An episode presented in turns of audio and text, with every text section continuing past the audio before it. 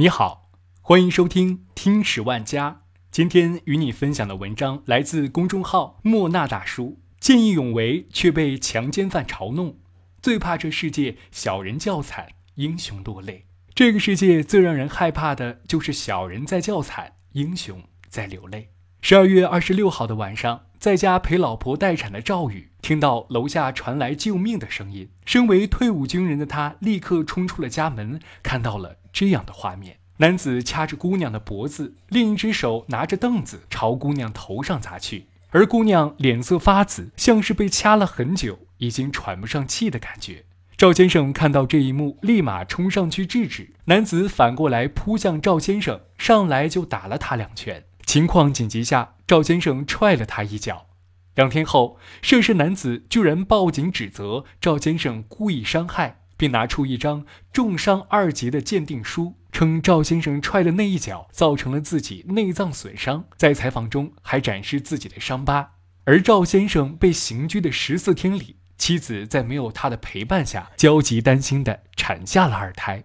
他错过了孩子诞生的重要时刻。更让赵先生无法接受的是，作为一个有老有小的顶梁柱，如果此案被判定故意伤害，他不仅要赔偿二十万到六十万的巨款，还将面临三到七年的牢狱之灾。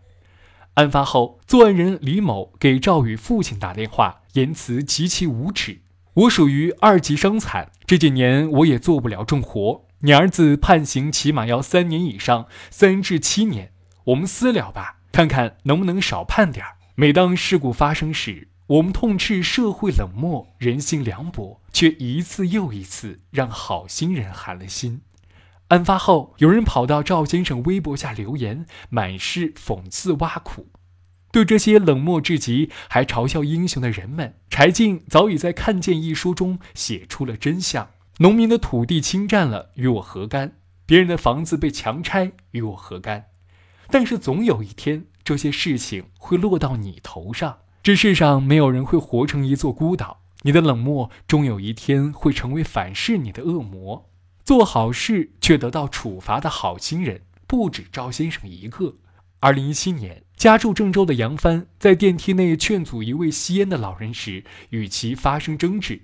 几分钟后，老人突发心脏病不治身亡。随后，老人家属将杨帆告上法院。后来，法院判决杨帆的行为与老人死亡间并无必然因果关系。但考虑公平原则，判决杨帆补偿老人家属一点五万元，而老人家属还嫌赔的少，要接着上诉。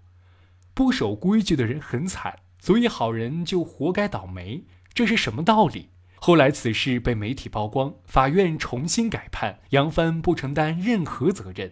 人民日报也发文称，劝阻不当行为值得鼓励。很多时候，不是我们不善良。是怕自己的善良喂了狗，还要被反咬一口。当善良不再被善待，好人也不愿再做好人了。慢慢的，大家都选择了沉默、忽视、冷眼旁观。温州一快递员到小张家里取件时，见小张长得漂亮，随即起了歹心，趁其不备对小张进行强暴。小张被快递员捆住手脚，动弹不得，身上多处受伤。快递员施暴的二十分钟里，小张家的门窗都开着，小张一直大声呼救。明明楼道里有走路声和谈话声，却没人走近伸出援手。而施暴者看到并未有人插手时，更是猖狂，将门关上，肆意妄为。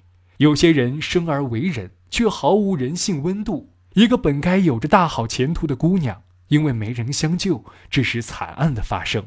身体、精神都受到了极大的伤害。案发后一度崩溃。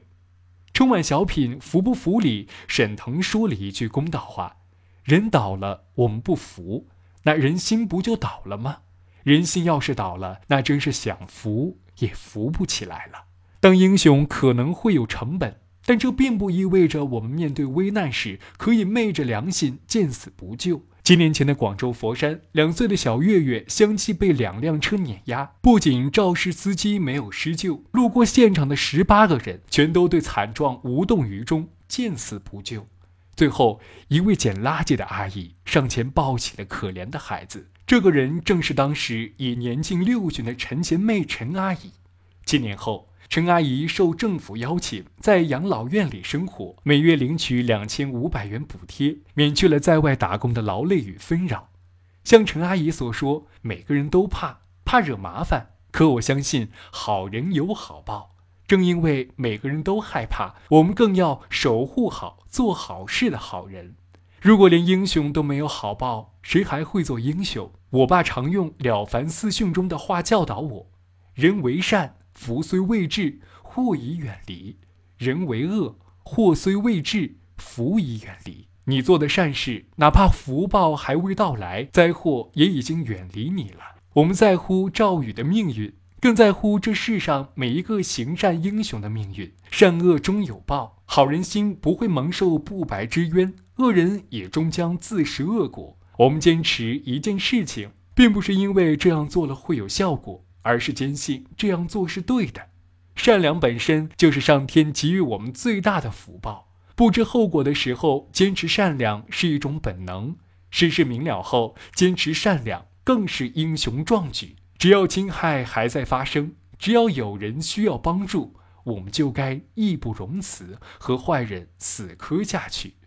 不能让正义迟到太久，更不能让好人含冤流泪。有记者采访见义勇为的赵宇时，问了他一个问题：今后遇到类似的事情，还会出手相助吗？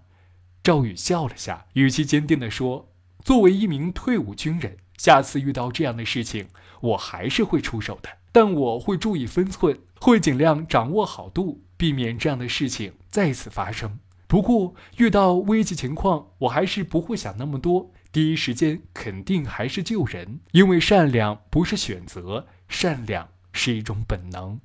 看到一个见义勇为的英雄被强奸犯嘲弄，心里不是滋味。”只想说一句：今天不帮赵宇，明天谁帮我们？好了，这就是今天的节目，感谢你的收听，我们下期再见。